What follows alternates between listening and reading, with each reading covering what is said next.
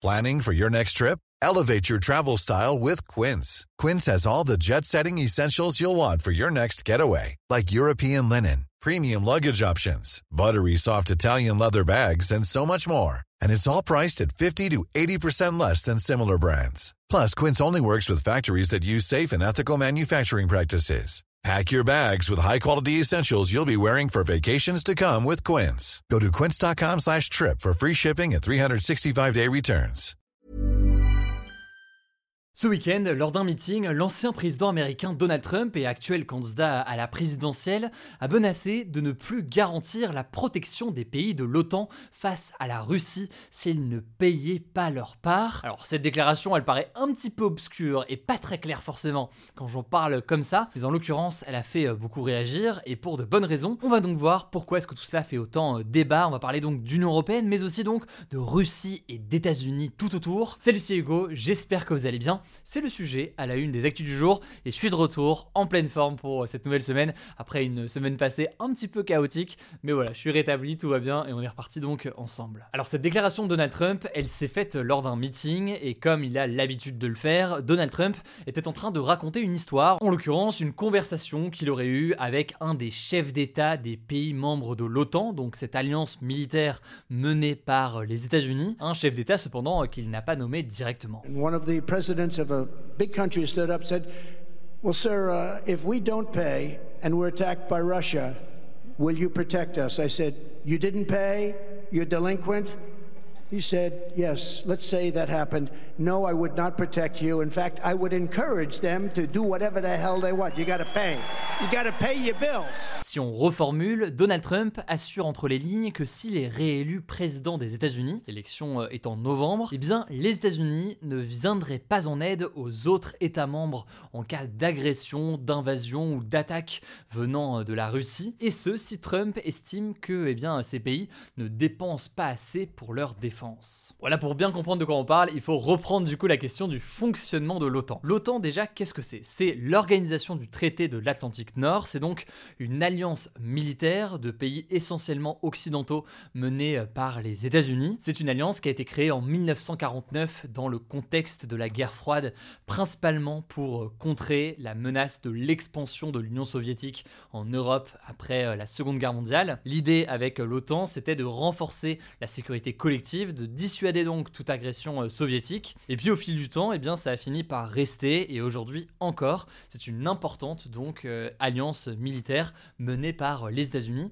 et dont fait partie euh, notamment la France, mais aussi de nombreux pays européens. Alors de quoi parle Donald Trump ici exactement? En fait, le premier sujet qu'il évoque là, c'est la question de ce mécanisme de protection lié à l'OTAN. Quand il dit comme ça, non, je ne vous protégerai pas, en fait, ça fait référence au traité de l'OTAN. Dans les traités de l'OTAN, il y a un article majeur qui est l'article 5. Et cet article 5, il indique qu'une attaque armée contre un ou plusieurs membres de l'OTAN est considérée comme une attaque contre tous. C'est un petit peu le 1 pour tous, tous pour un, mais euh, version OTAN. Ça veut donc dire que si un pays membre est attaqué, eh bien les autres pays membres s'engagent à les soutenir, y compris donc par euh, des moyens militaires. Bon et d'ailleurs c'est vraiment dans l'actualité parce que c'est ce qui fait que la Suède a déclaré euh, vouloir rejoindre l'OTAN. La Suède estime qu'en faisant partie de l'OTAN, eh bien ça lui ajoute un mécanisme de protection supplémentaire face à la Russie. La Russie de son côté n'a fait aucun aucune déclaration euh, menaçant euh, directement euh, la Suède. Donald Trump explique donc clairement qu'il a menacé un des dirigeants d'un pays membre qu'il ne le protégerait pas en cas d'attaque si, je cite, il ne payait pas ses factures. Et c'est là la deuxième chose à comprendre dans cette phrase. En fait, depuis 2006, les pays membres de l'OTAN, ils sont incités à consacrer au moins 2% de leur PIB, autrement dit 2% de leur richesse produite en un an aux dépenses militaires. Le but affiché derrière ça, en fait, c'est d'assurer une capacité opérationnelle de l'OTAN en faisant en sorte que les différents pays membres de l'OTAN bah, investissent finalement dans leur armée pour pouvoir en quelque sorte se tenir prêts euh, si besoin un jour. Le truc c'est que la majorité des pays ne respectent pas cette règle des 2% euh, aujourd'hui. Et c'est là où c'est important de comprendre que ce chiffre en fait c'est en réalité une ligne directrice. C'est pas forcément une obligation. Et l'OTAN d'ailleurs ne crée pas de facture, hein, comme l'a suggéré euh, Donald Trump. Autrement dit, cette question des 2% et cette question d'investissement dans l'armée, c'est en soi pas complètement euh, une obligation. Bref, mais vous vous en doutez, cette déclaration de Donald Trump, elle est vue donc comme une menace de l'ancien président américain et actuel candidat qui laisse craindre soit eh bien, une non-participation eh bien, euh, au mécanisme de défense si un autre pays, par exemple en Europe, se retrouve agressé par la Russie ou une autre puissance étrangère. Et ça laisse craindre aussi, selon certains, une possible sortie à terme des États-Unis de l'OTAN si euh, Trump est élu. Alors est-ce que ça pourrait se passer? Déjà justement ce qu'il faut noter c'est que Trump aujourd'hui il n'est pas président euh, des États-Unis. On verra donc avec les élections en novembre. Il a clairement ses chances au mois de novembre s'il s'en sort au-delà de ses affaires judiciaires face à Joe Biden. On en parlait euh, la semaine dernière. Mais il y a donc la question euh, politique pour la fin de l'année. Puis l'autre question, elle est de l'ordre du vote, puisque tout cela euh, devrait passer par le Parlement américain si c'est le cas. Ça pourrait donc mener à des débats extrêmement importants. Dans tous les cas, là où ça me paraît intéressant d'en parler aujourd'hui, c'est qu'on a donc la présidentielle américaine en fin d'année. Il y a aussi les élections européennes au mois de juin. C'est des élections européennes où il y aura forcément ces débats aussi sur la question de l'armée, sur la place de l'Europe, sur les mécanismes de défense à l'échelle nationale et à l'échelle éventuelle européenne. Il y a toujours des débats là-dessus. Et donc, on est dans un moment assez important où la question de la place de l'Union européenne par rapport aux États-Unis, par rapport à la Russie, sur le fait de se rapprocher ou de s'écarter de l'un ou de l'autre,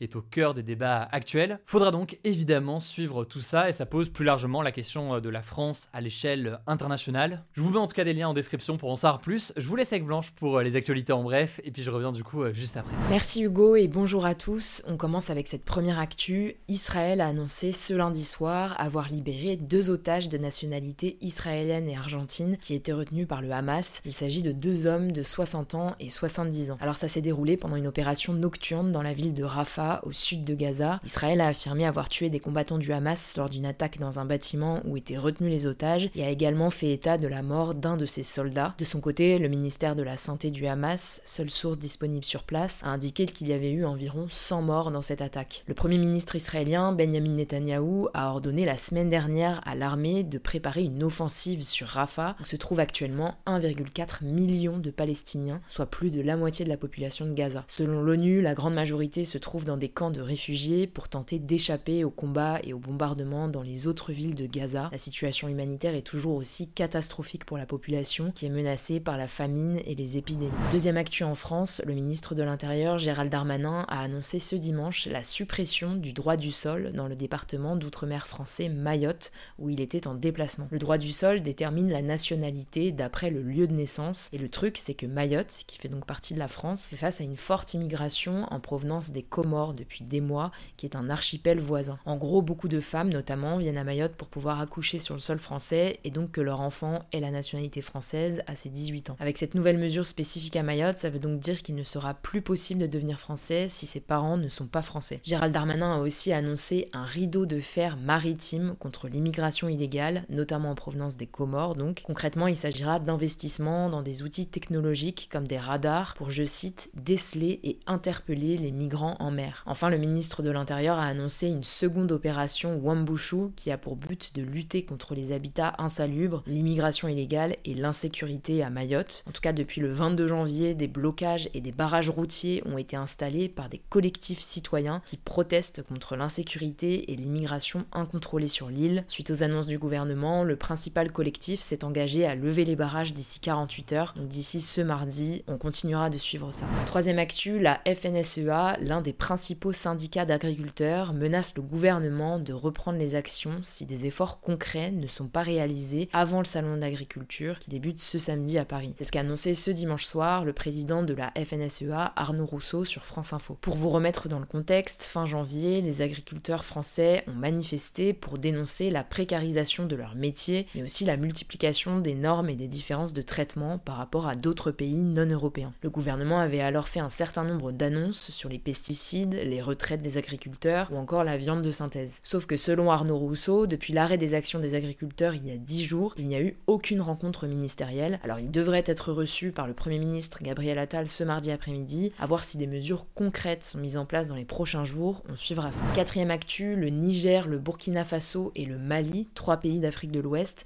pourraient créer une monnaie commune afin de sortir, je cite, de la colonisation. C'est ce qu'a annoncé le chef de l'agente militaire au pouvoir au Niger, Abdourahman Tiani. Concrètement, ces trois pays, qui sont des anciennes colonies françaises aujourd'hui dirigées par des régimes militaires, souhaitent se séparer du franc CFA, la monnaie commune des pays membres de l'Union économique et monétaire ouest-africaine. Selon eux, la création d'une nouvelle monnaie serait une étape vers leur souveraineté nationale. Leur but, c'est en fait d'être plus autonome et prendre des décisions sans l'intervention d'autres pays, comme la France donc. Il y a quelques mois, ces trois pays avaient déjà annoncé un projet de monnaie commune nommé Sahel. On suivra ça. Cinquième actu, en Finlande, l'ancien Premier ministre Alexander Stubb a remporté l'élection présidentielle ce dimanche. Il a recueilli près de 51,7% des voix, s'imposant face à Pekka Avisto, membre des Verts et candidat indépendant. Près de 70% des Finlandais se sont déplacés aux urnes pour aller voter lors de ce second tour. A noter que la fonction de président en Finlande est différente de celle en France. Le président finlandais a notamment moins de pouvoir que son Premier ministre. Cependant, il dirige la politique étrangère du pays en étroite coopération avec le gouvernement, mais il est également commandant suprême des forces armées. C'est donc un rôle très important en ce moment en Finlande, car le pays a adhéré en avril 2023 à l'OTAN, cette alliance militaire de pays occidentaux menée par les États-Unis à la suite de l'invasion russe en Ukraine. Sixième actu, l'équipe de football de Côte d'Ivoire a remporté ce dimanche la Coupe d'Afrique des Nations en dominant en finale à domicile le Nigeria 2-1. C'est la troisième fois que les Ivoiriens remportent cette compétition après 1992 et 2015. En tout cas, cette victoire, elle est presque synonyme de miracle car les Ivoiriens étaient au bord de l'élimination en phase de poule. Ils avaient été repêchés grâce à la victoire du Maroc face à la Zambie lors de la dernière journée. On termine avec cette actu. Cette nuit a eu lieu le Super Bowl, donc la finale du championnat de football américain, qui est par ailleurs l'événement le plus regardé aux États-Unis. Alors au-delà de la victoire des Chiefs de Kansas City, ce qu'on peut retenir, c'est la prestation du chanteur Usher lors de la mi-temps. Il a fait venir notamment Alicia Keys ou encore Ludacris. Sinon, les chanteuses Beyoncé et Taylor Swift lui ont un peu volé la vedette. Beyoncé a annoncé la sortie de deux nouveaux titres déjà disponibles, mais surtout d'un nouvel album, Renaissance Acte 2, qui sortira le 29 mars. De son côté, Taylor Swift, qui est en pleine tournée en Asie, s'est déplacée au Super Bowl pour soutenir son compagnon, le joueur Travis Kelsey, membre de l'équipe de Kansas City. Voilà, c'est la fin de ce résumé de l'actualité du jour. Évidemment, pensez à vous abonner pour ne pas rater le suivant, quelle que soit d'ailleurs